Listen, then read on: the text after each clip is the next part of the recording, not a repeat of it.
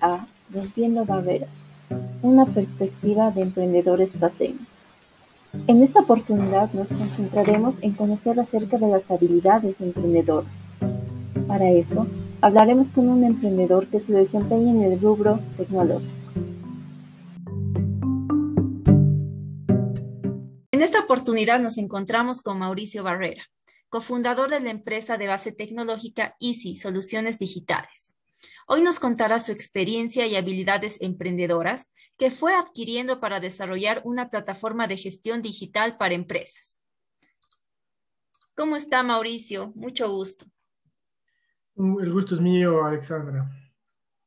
Bueno, para empezar, ¿nos podría explicar qué, qué es Easy Soluciones Digitales y las características del negocio? Claro que sí. Bueno, Easy es eh, una empresa de base tecnológica, como bien mencionabas, se puede considerar un startup. Y lo que nosotros ofrecemos en Easy es una aplicación, tanto web como móvil, que funciona en la nube, que permite a las empresas eh, una gestión digital. ¿no?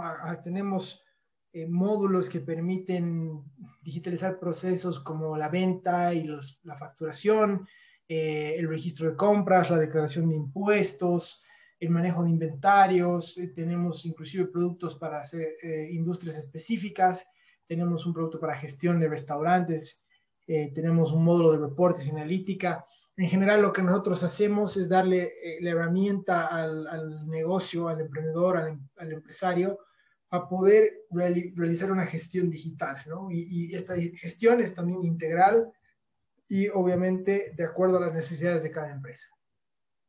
Muchas gracias. Ahora que conocemos eh, qué es Easy, ¿nos puede contar dos obstáculos o problemas que tuvo a la hora de crear el negocio y qué medidas tomó para resolverlos?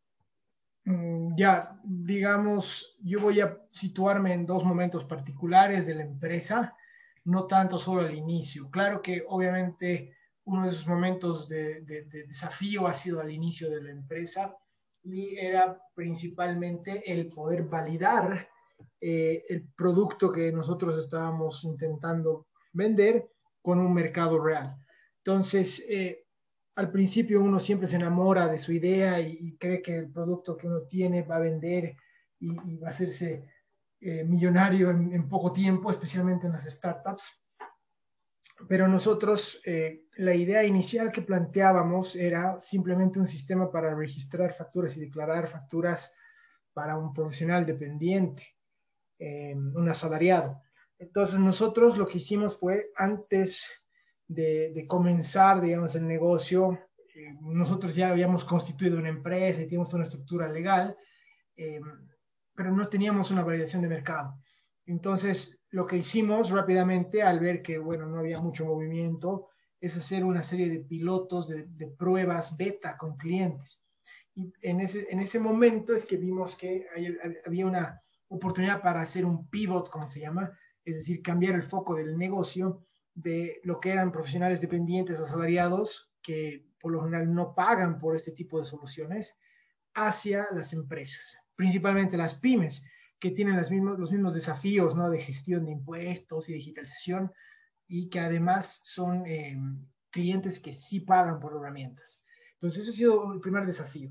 Y el segundo ha sido ya cuando estábamos en una etapa de crecimiento, cómo conseguimos el capital para operar.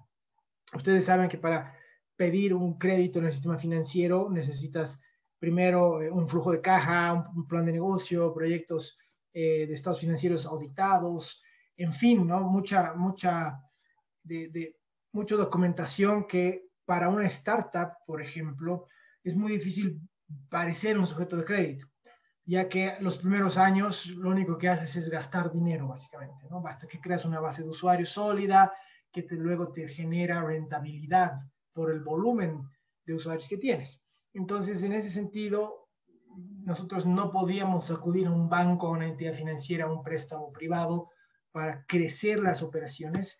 Entonces necesitábamos buscar lo que es el capital de riesgo, o bueno, en, otros mercados se llama venture capital, y em, tuvimos que eh, lanzarnos a concursar en distintos programas, aceleradoras y demás.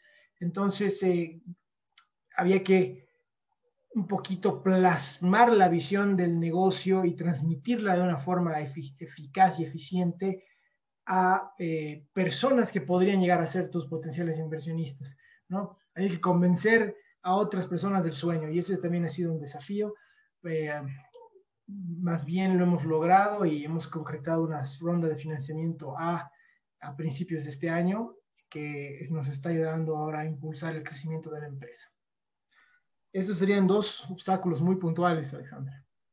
Muchas gracias. Y bueno, por último, a raíz de estos obstáculos o, o problemas que usted enfrentó, ¿cuáles son las habilidades emprendedoras que fue adquiriendo a lo largo del camino del emprendimiento?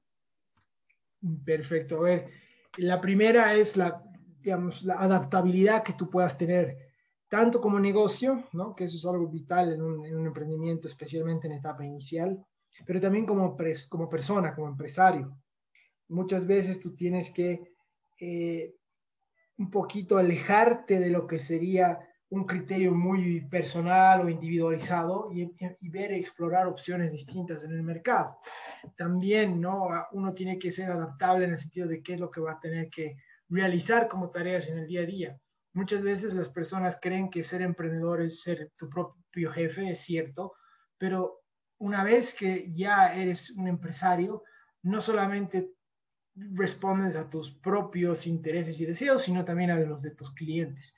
Entonces, muchas veces tienes que hacer trabajo como, el, como uno de los fundadores de, tu negocio, como la persona que lidera la, la empresa, cosas que eh, nunca te hubieras imaginado que ibas a tener que hacer, digamos, ¿no? Por ejemplo, soporte técnico, ¿no? Te voy a poner ahí una, una anécdota. Yo eh, nunca me hubiera imaginado tener que ayudar a un cliente a configurar su impresora para facturación, digamos, ¿no? Pero eh, tienes que hacerlo y esa es una, habilidad emprendedora muy importante, adaptarte y empezar a, ver un poco más las cosas desde una perspectiva de no tan eh, individual, sino más de cómo tú aportas eh, a lo que es el todo del negocio. ¿no? Em, esa sería una.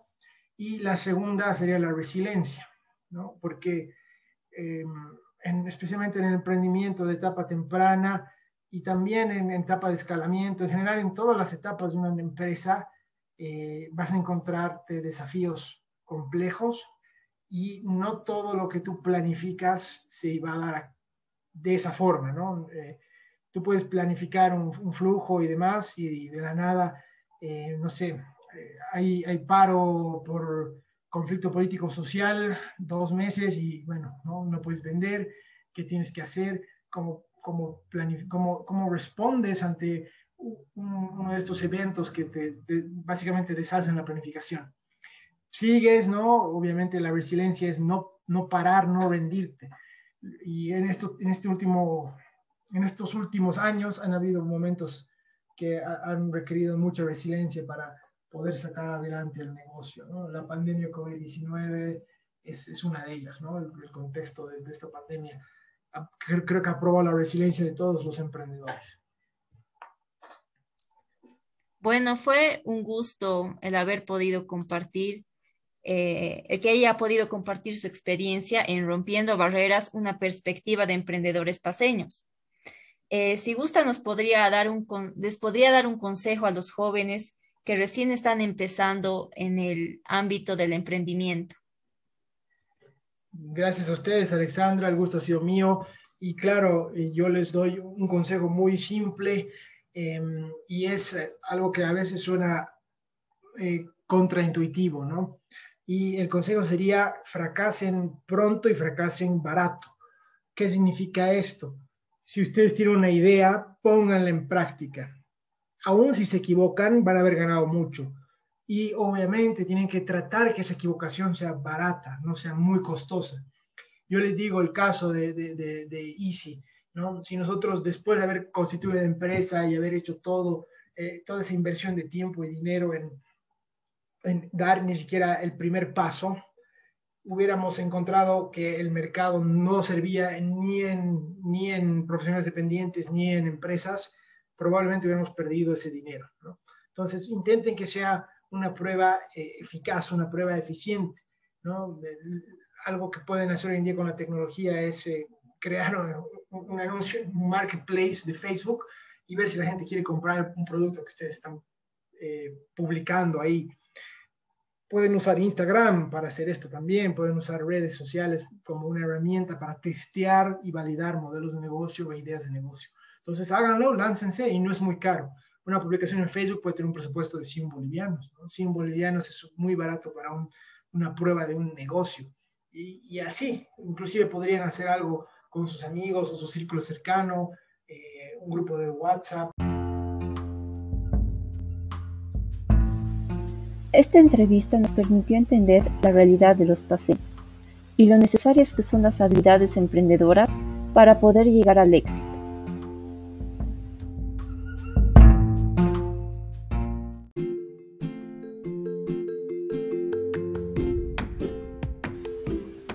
Eso fue todo por este episodio. La próxima vez estaremos hablando con un emprendedor que se desempeña en el área medioambiental. No se lo pierdan.